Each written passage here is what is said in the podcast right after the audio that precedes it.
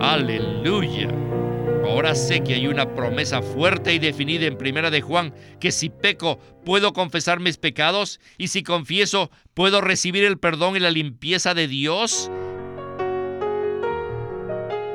Bienvenidos al estudio Vida de la Biblia. La Biblia es un libro de vida y esta vida es una persona viviente, el Cristo maravilloso y todo inclusivo.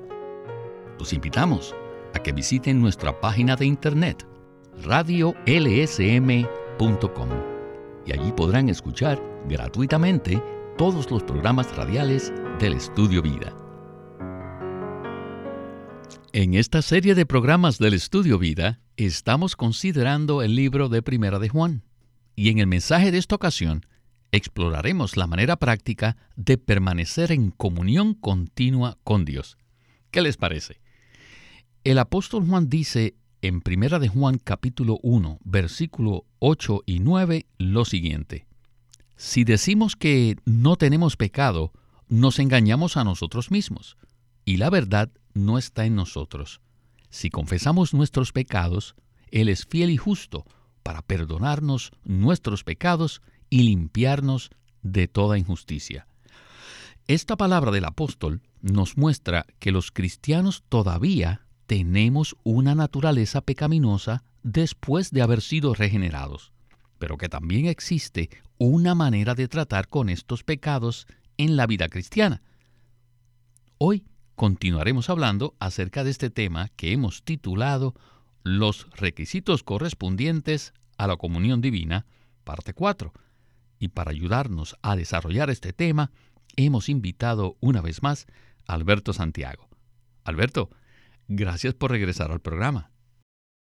Muchas gracias por invitarme. Realmente creo que este programa nos traerá mucha luz con respecto al hecho de que los creyentes también pueden pecar incluso después de haber sido salvos. Así es, Alberto. Es un hecho que los creyentes pecan después de haber sido salvos. Aunque nuestra relación de vida con el Señor Jesús es inquebrantable, nuestra comunión con Él depende de que se cumplan ciertos requisitos. Ya hemos hablado acerca de eso en algunos programas anteriores y continuaremos haciéndolo en este mensaje y en los próximos siete mensajes. El primer requisito para que tengamos una buena comunión con el Señor es confesar nuestros pecados. Y el segundo requisito es amar a los hermanos. ¿Qué nos puede usted comentar en cuanto a esto? Cuando recibimos al Señor Jesucristo como nuestro Salvador, recibimos la vida divina en nosotros, estableciendo así una relación de vida inquebrantable. Sin embargo, también necesitamos darnos cuenta que aunque nuestra relación de vida con el Señor es inquebrantable, nuestra comunión con Él sí puede romperse. No obstante, a pesar de que esta comunión puede romperse, en este mensaje veremos que existe una manera de recobrarla. Aleluya. Amén. Pues bien, Alberto, en los libros impresos del estudio vida de Primera de Juan hay 10 mensajes en total respecto a los requisitos correspondientes a la comunión divina. Si algunos de los que escuchan este mensaje quisieran estudiarlos a profundidad, les recomendamos que adquieran el estudio vida impreso de Primera de Juan. Bien, vayamos entonces al primer segmento para escuchar a Winnesley. Adelante. El versículo 8 dice, si decimos que no tenemos pecado, como podemos observar, el verbo tenemos está en tiempo presente, lo que nos indica que esto se refiere al pecado que cometemos después de haber sido regenerados si decimos que no tenemos pecado. Sin duda, esto equivale a decir que no tenemos el pecado que mora en nosotros. Si decimos esto, nos engañamos a nosotros mismos y la verdad no está en nosotros. Entonces el versículo 10 continúa diciendo, Si decimos que no hemos pecado, le hacemos a Él, a Dios, mentiroso. El versículo 8 comprueba que, después de haber sido regenerados, todavía tenemos el pecado interno, mientras que el versículo 10 comprueba que además del pecado interno, pecamos acciones pecaminosas externamente. La razón por la que pecamos externamente es por el pecado que heredamos en nuestro nacimiento humano. Y este pecado entró en la humanidad por medio de Adán. Aún después de ser salvos y regenerados, este pecado todavía permanece en nuestra carne caída. Y esa es la razón por la que nuestra carne caída, o sea, nuestro cuerpo, necesita ser redimido cuando el Señor regrese por segunda vez. Este cuerpo aún no ha sido redimido, pero será redimido al regreso del Señor. En ese entonces, este pecado que mora en nosotros será removido por completo de nuestros cuerpos, porque nuestros cuerpos serán entonces cuerpos transfigurados. Tenemos que admitir que a pesar de haber sido regenerados, todavía tenemos el pecado morando en nuestra carne. No debemos ser descuidados con este asunto, porque si lo hacemos, seremos engañados, desviados y finalmente seremos, ajá, indulgentes en cuanto al pecado. No importa cuánto hayamos sido bautizados en el Espíritu Santo o cuánto hablemos en lenguas, esta naturaleza pecaminosa todavía permanece dentro de nosotros. Jamás debemos creer que esta naturaleza ha sido erradicada por completo. No, esta naturaleza permanecerá con nosotros hasta que el Señor regrese. Si todos reconocemos este hecho, podremos estar alertas para no ser desviados. De otra manera, nos engañamos a nosotros mismos y la verdad no está en nosotros. Pues bien, Alberto, sin duda esta es una palabra muy fuerte y sobria respecto al hecho de que los cristianos todavía podemos pecar después de haber sido regenerados. Usted ha estado sirviendo al Señor durante muchos años. Por eso me gustaría preguntarle lo siguiente. Basado en su propia experiencia, ¿por qué es tan importante reconocer esto? Basado en mi propia experiencia, le puedo decir que esto es extremadamente importante. Pues nuestra comunión con el Señor realmente determina el tipo de servicio que le rendimos a Él. Como hemos venido mencionando, el pecado hace que nuestra comunión con Dios se interrumpa. Por lo tanto, si no estamos conscientes del pecado, mire, podremos permanecer mucho tiempo separados de la comunión con Dios pensando de que estamos sirviéndole muy bien. Queridos radioescuchas, el pecado nos aísla del Señor. Lamentablemente, algunos cristianos afirman que después de haber recibido el bautismo del Espíritu Santo y de haber hablado en lenguas, que el pecado ya ha dejado de morar en ellos. Pero esto es una creencia errónea. Aunque hayamos recibido el bautismo del Espíritu y hablemos en lenguas, la naturaleza pecaminosa todavía permanece dentro de nosotros. Esta naturaleza pecaminosa es la que hace que nosotros pequemos externamente, aún después de haber sido regenerados, es decir, aún después de haber nacido de nuevo. Muchas veces yo me doy cuenta, mire, que mi comunión con el Señor se encuentra interrumpida. ¿Debido a qué? A que alguna acción, debido a alguna acción pecaminosa de mi parte. En esos casos siento que no puedo, mire, no puedo tocar al Señor como lo hacía antes.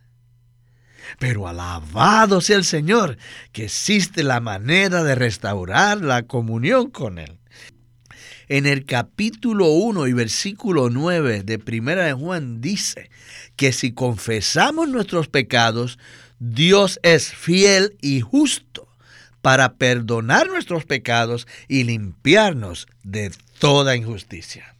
En mi experiencia, este ha sido un pasaje de la Escritura que me ha ayudado mucho a reconocer que a pesar de haber sido salvo desde muy joven, la naturaleza pecaminosa todavía permanece en mí. Les digo, siempre que estoy en mi ser natural, soy capaz de pecar. Pero cuando estoy en Cristo, sucede todo lo contrario. Gracias, Alberto. Pienso que muchos de los creyentes que escuchan este mensaje han experimentado en alguna oportunidad que su comunión con Dios se interrumpe y no saben por qué sucede esto. Quizás duden si en realidad ellos son creyentes y aún cuestionen su propia salvación. Por tanto, es muy importante lo que estamos hablando. Es un hecho que la naturaleza pecaminosa permanece internamente en nosotros aún después de haber sido salvos. Dicha naturaleza hace que nosotros podamos pecar externamente. Al pecar, se interrumpe nuestra comunión con Dios. Pero si confesamos nuestros pecados, Dios es fiel y justo para perdonar nuestros pecados y limpiarnos de toda injusticia.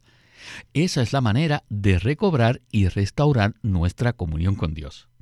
Bien, regresemos una vez más con Witness Lee, quien continuará hablando acerca de este tema tan importante del perdón de los pecados. Adelante con el estudio vida de Primera de Juan. El versículo 9 dice, si confesamos nuestros pecados, Él es fiel y justo para perdonarnos nuestros pecados y limpiarnos de toda injusticia.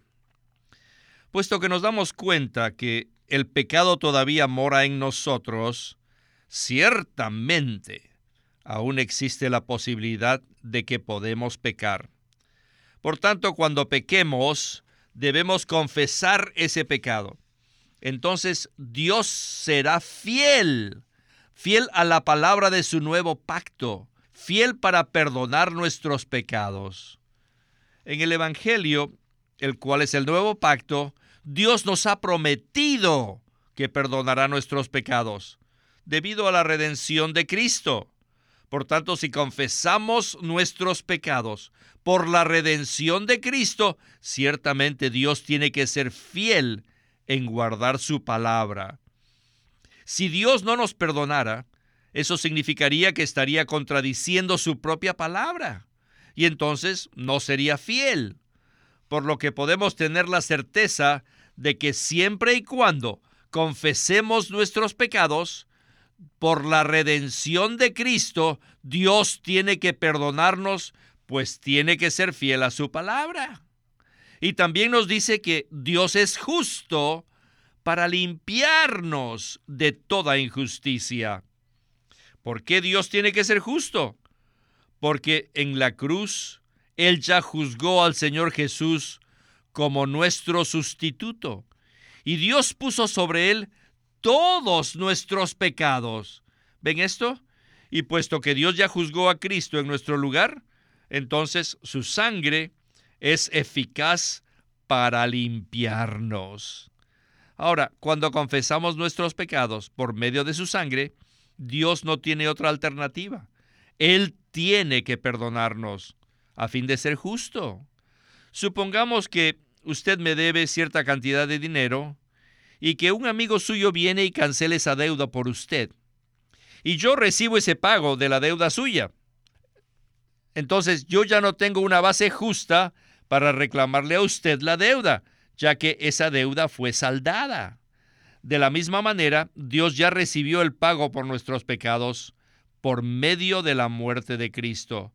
Por tal motivo, Dios tiene que perdonarnos cuando confesamos nuestros pecados.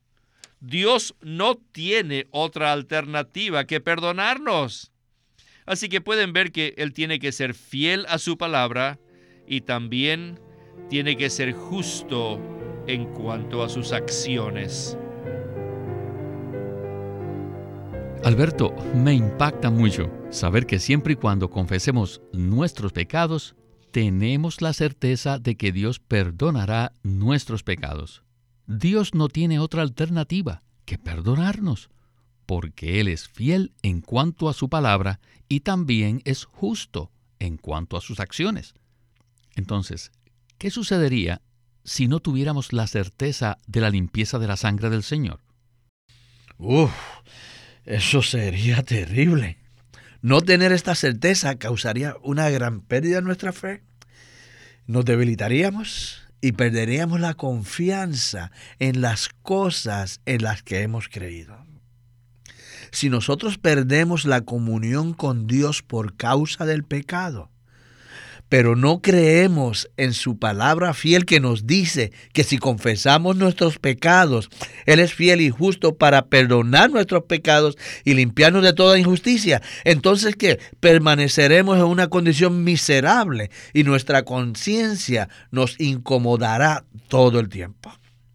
Luego experimentaremos que mucha debilidad y no sabremos, mire, cómo seguir adelante. Realmente eso sería que algo catastrófico. Sin duda, Alberto, esto es una condición terrible. Iniciamos este mensaje hablando acerca de que los cristianos podemos pecar, aún después de haber sido regenerados, y ahora necesitamos tener la certeza del perdón de los pecados que Dios efectúa. Y es maravilloso saber que existe una manera para restaurar nuestra comunión con Dios, y esta es por medio de la preciosa sangre de Jesucristo. Aunque Satanás nos acuse delante del Padre de día y de noche, lo hemos vencido mediante la sangre del Cordero. ¿Verdad? Así es, hermano Víctor. La sangre del Cordero es nuestra verdadera certeza de que Dios es fiel. Cuando creímos en el Señor Jesús, fuimos redimidos por la sangre del Cordero y la vida divina fue impartida en nuestro ser para regenerarnos. Y esto es un hecho inquebrantable. Y a partir de ese momento que comenzamos a tener que una comunión en la vida divina con Dios. Pero dicha comunión puede verse interrumpida por el pecado y la única manera de restaurarla es confesando nuestros pecados a Dios. Debemos creer en Dios y en su palabra fiel que nos dice que si confesamos nuestros pecados, Él nos perdona y nos limpia de toda injusticia. Así es, Alberto. Si alguno que escuche este mensaje está experimentando las tinieblas, lo animamos para que tome ese paso tan sencillo de volver su corazón a Dios, confesar sus pecados y ser restaurado en la comunión con Dios. Bueno, regresemos por última vez con Witness Lee para escuchar la conclusión de este estudio vida de Primera de Juan. Adelante. Por muchos años yo experimenté el capítulo 1 y 2 de Primera de Juan y llegué a la siguiente conclusión. Según la tipología, los hijos de Israel debían ofrecer la ofrenda por el pecado y la ofrenda por la transgresión diariamente, cada día, cada mañana y cada tarde. Una y otra vez ellos ofrecían estas ofrendas por el pecado y los pecados. Y cada vez al presentar estas ofrendas a Dios, ellos estaban haciendo una confesión, porque reconocían que todavía eran pecaminosos y que cometían pecados frecuentemente. ¿Y cuál es nuestra situación presente, la situación actual? ¿Acaso no mora el pecado en nosotros? Sí. ¿No cometemos a veces pecados? Sí. Entonces, ¿qué debemos hacer? Debemos confesar.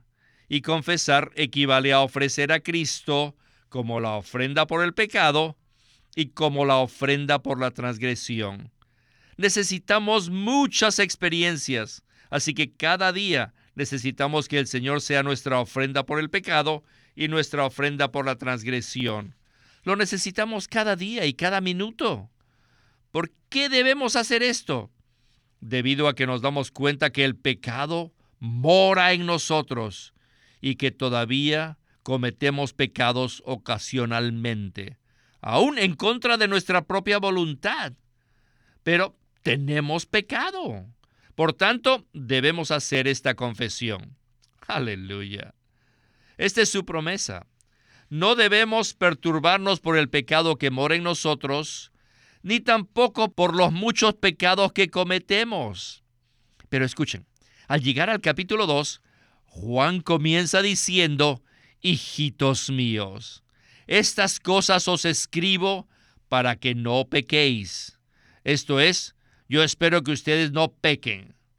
Esta promesa de Dios en el capítulo 1 no debe ser usada como un pretexto para pecar.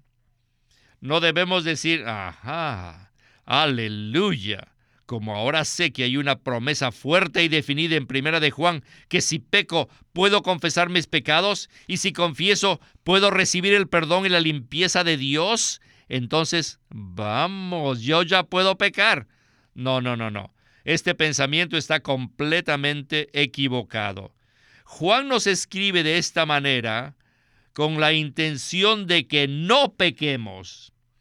Yo creo que ahora tenemos una visión equilibrada en cuanto al pecado después de haber sido regenerados.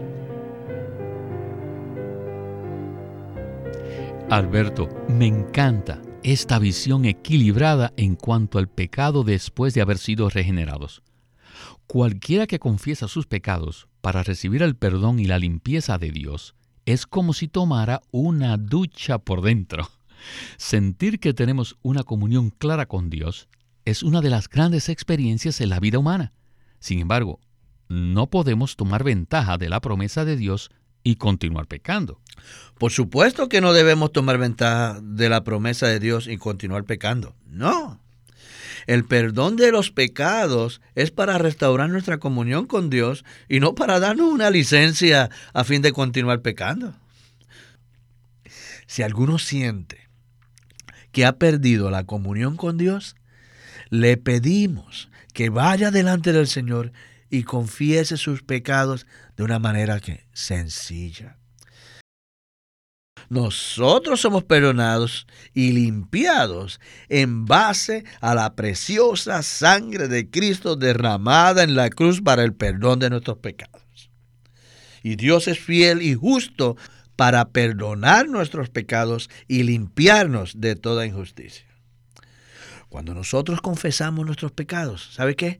Dios recibe a Cristo como nuestra ofrenda por el pecado y nuestra ofrenda por la transgresión, es decir, por nuestras acciones pecaminosas. Y es un hecho, mire, es un hecho que Él nos perdona, nos limpia y restaura nuestra comunión con Él. Sin embargo, no debemos tomar ventaja de esta promesa de Dios. No, debemos ser aquellos que confiesan el pecado y abandonan el pecado a fin de permanecer en una comunión continua con el Dios Santo mediante la sangre redentora de Cristo. Gracias Alberto. Y quisiera repetir textualmente la siguiente frase que Winnesley dijo. Y esta es, necesitamos que el Señor sea nuestra ofrenda por el pecado y nuestra ofrenda por la transgresión cada día y cada minuto. ¿Por qué debemos hacer esto? Porque nos damos cuenta que el pecado mora en nosotros y que todavía pecamos ocasionalmente en contra de nuestra voluntad. Por tanto, debemos confesar. Aleluya. Damos gracias al Señor Jesús por revelarnos claramente esta palabra, a fin de que podamos permanecer en comunión continua con Él. Y a usted, Alberto, muchas gracias por su participación en el estudio Vida de la Biblia con Winnesley. Gracias por invitarme. He disfrutado participar en este estudio Vida. Este es Víctor Molina haciendo la voz de Chris Wilde, Alberto Santiago la de Francis Ball y Walter Ortiz la de Winnesley.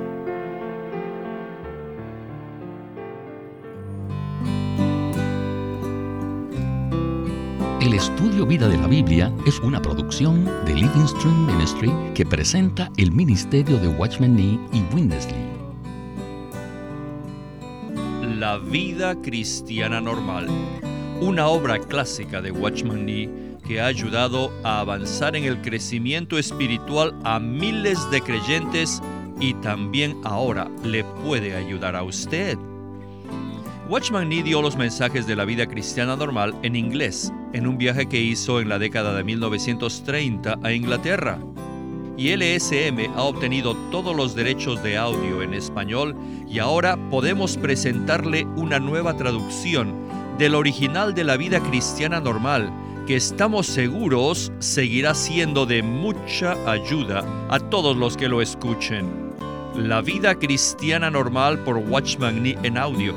Pídalo en su librería cristiana más cercana o llámenos para obtenerlo. La vida cristiana normal por Watchman Nee en audio. Y pueden pedirlo a su librería cristiana más cercana o pueden escribirnos al apartado postal 2121 Anaheim, California 92814.